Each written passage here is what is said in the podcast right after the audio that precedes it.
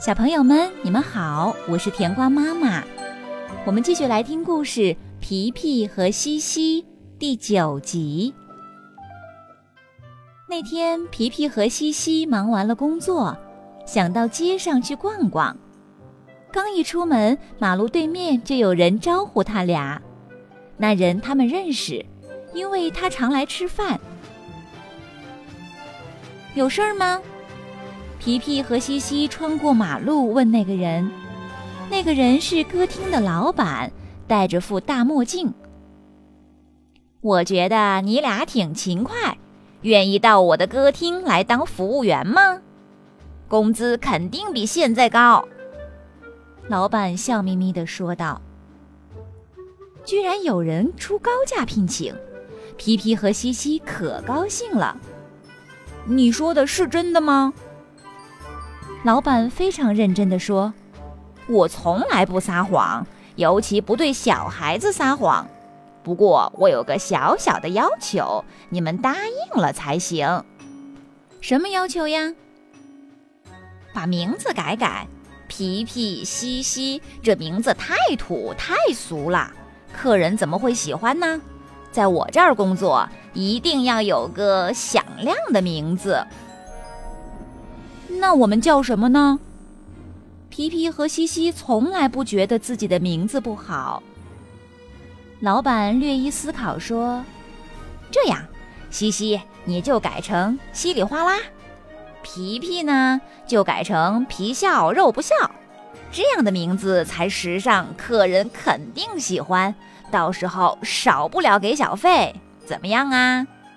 这是时尚吗？不改不改，难听死了。”西西说道：“不改就别想到我这儿来上班。”老板威胁道：“哼，谁稀罕？”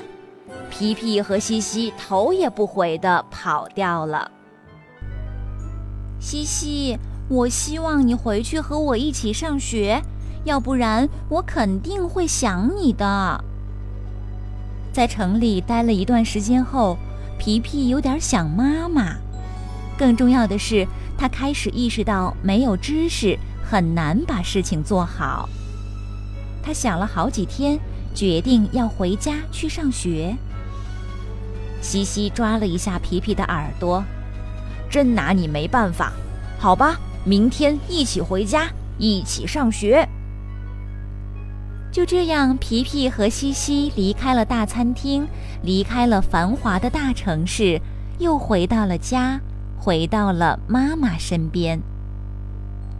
妈妈，我觉得还是应该早点上学，多读些书，所以就回来了。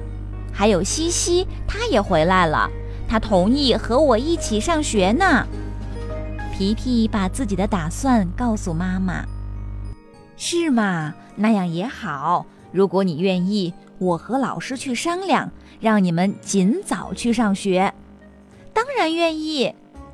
那好吧，一会儿咱们去老师家。我想老师现在也该放学回家了。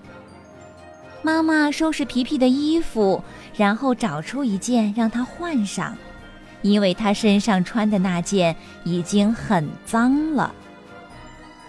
老师是只漂亮的大鹦鹉，住在一片小树林里，附近的孩子都跟着他读书。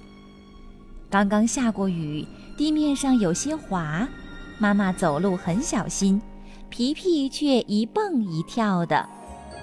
到了老师家，鹦鹉老师热情地接待他们，而且非常高兴地答应了他们的要求。